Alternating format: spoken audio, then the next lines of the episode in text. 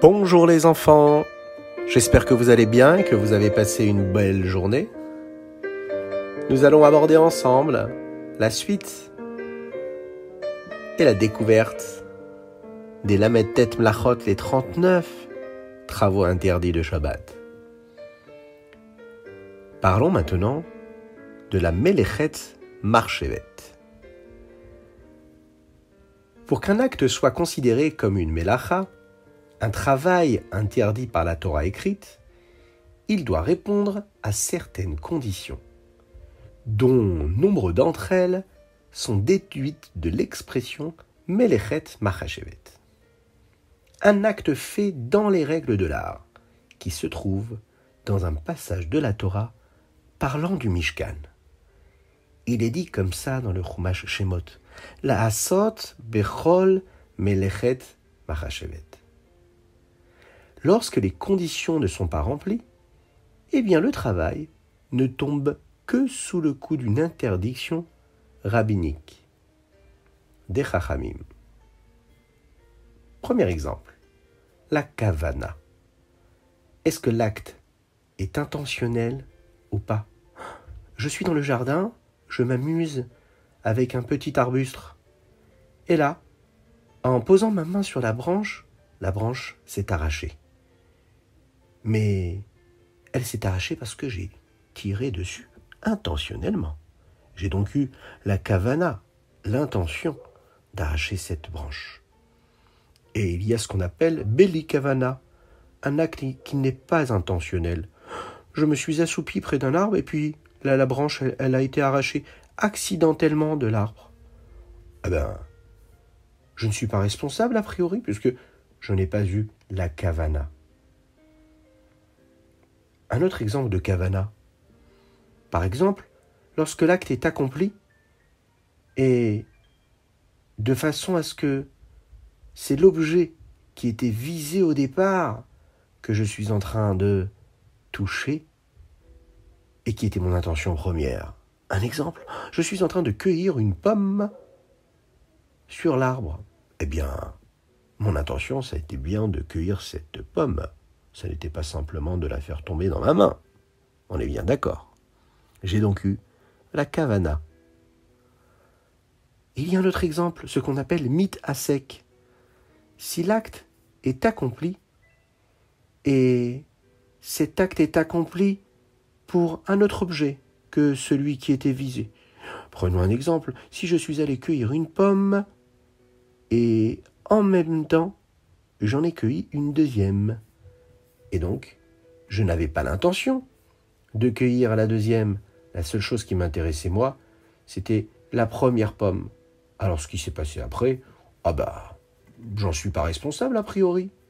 Nous allons voir ensemble jusqu'où arrive ma responsabilité. Lorsque l'on observe le Shabbat, nous affirmons notre foi en la création divine du monde. Eh oui, profaner le Shabbat, profaner la sainteté, la Gdusha du Shabbat, c'est donc par essence une négation de l'existence de Dieu, Shalom. La transgression du Shabbat est donc, a priori, sévèrement punie. Il y a différentes façons de voir cet interdit-là. Le Méside, c'est celui qui a reçu un avertissement. Il a transgressé de manière délibérée une interdiction biblique de la Torah malgré un avertissement en bonne et due forme donné en présence de témoins. Il faut qu'il y ait des édimes, qu'il ait été prévenu. Et donc là, il est passible de la peine de Sekila. Il y a une autre peine, celle du Méside, mais sans avertissement. C'est-à-dire qu'il a transgressé délibérément un interdit de la Torah, mais là sans avertissement, ou bien il n'y a pas eu de témoin de cet avertissement-là. Et là, si personne n'a vu ce qui a été accompli, eh bien là, cela sera une punition qui s'appelle la punition de carette. Ensuite, nous avons le shogeg. Shogeg, c'est une transgression involontaire d'une interdiction de la Torah. Et là, pour cela, il faudra donc apporter un korban, khatat, un sacrifice expiatoire, eh ben oui, je n'ai pas fait exprès. Shogeg, je ne savais pas. Je l'ai fait sans savoir que c'était interdit. Une autre notion très importante à connaître, les rabanan, un interdit qui vient des chachamim. Il s'agit là d'une transgression délibérée, mais une transgression d'un interdit rabbinique. Et là, c'est passible aussi d'une peine, ce qu'on appelle les makotes. Pour une transgression involontaire, là, si c'est des chachamim et que ça provient d'un interdit des sages, là, il n'y a aucune sanction qui est prévue. La sanction pour la transgression d'un interdit de la Torah n'est appliquée qu'au cas où il y a eu le shiur, c'est-à-dire la quantité minimale de travail, et qui varie pour chaque catégorie, et qui définit bien sûr ce qui est appelé une mlacha ou pas. Est-ce qu'il y a eu vraiment un mouvement Est-ce qu'il y a eu un travail qui a été fourni Un effort qui est appelé une melacha ou pas? Mais, vous savez, la personne qui a commis une transgression, même lorsque la quantité minimale du travail n'a pas été atteinte, eh bien, c'est quand même une transgression.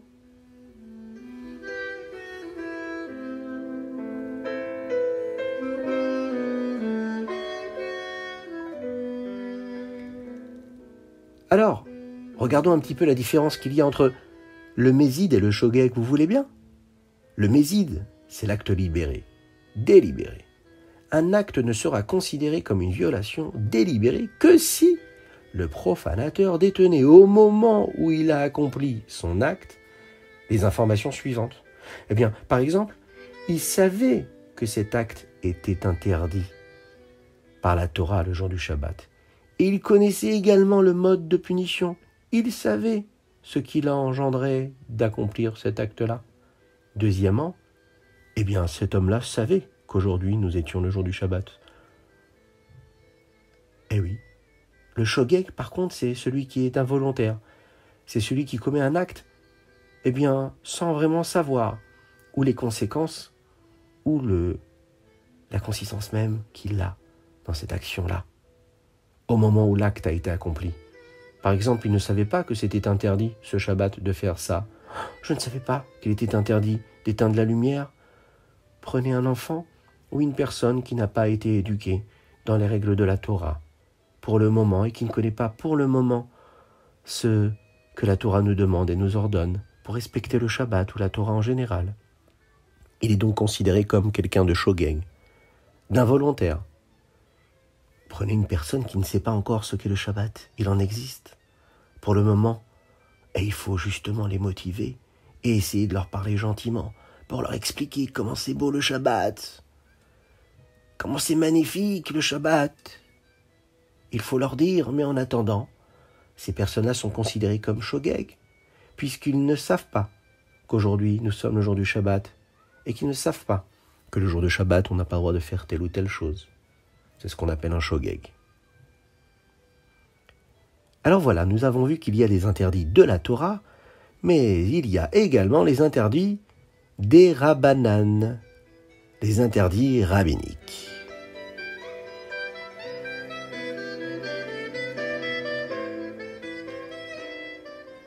La Torah a chargé les chachamim d'assurer le respect des lois de la Torah. Une interdiction rabbinique est appelée un shvut en hébreu. Et le jout est décrété pour l'une des quatre raisons suivantes. Écoutez bien. Première raison, l'acte ressemble à un travail interdit par la Torah. Par exemple, la Torah a interdit de presser des raisins et des olives. Et les Chachamim ont élargi cette interdiction à tous les fruits dont on a l'habitude d'extraire du jus.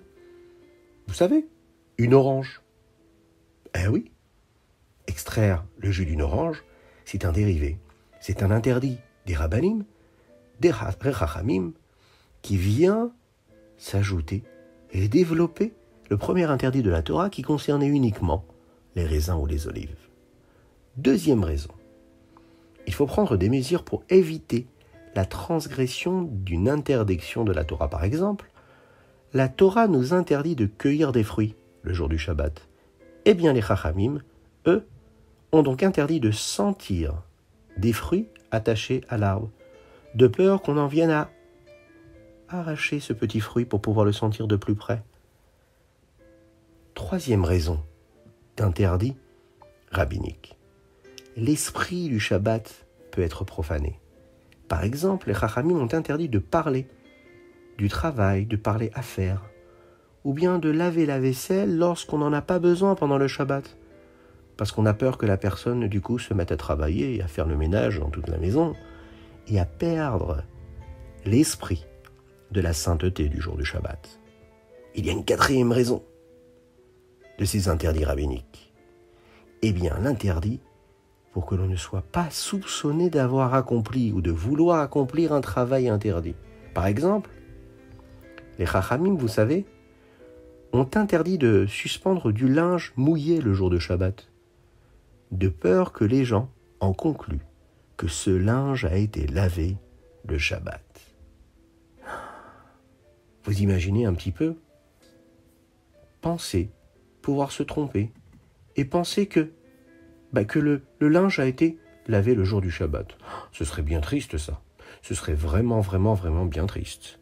Nous avons vu ici différents interdits, différentes raisons, qui donnent un petit peu plus la possibilité à chacun et chacune d'entre nous de comprendre les raisons de chaque chose et la beauté de la sainteté du Shabbat.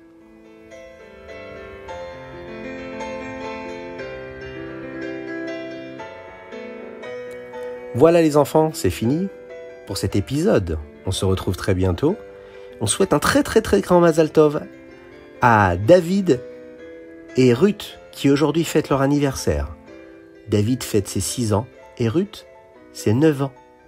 Un très très grand Mazal Tov et cette dédicace est offerte par Moshe, leur petit frère. À très bientôt.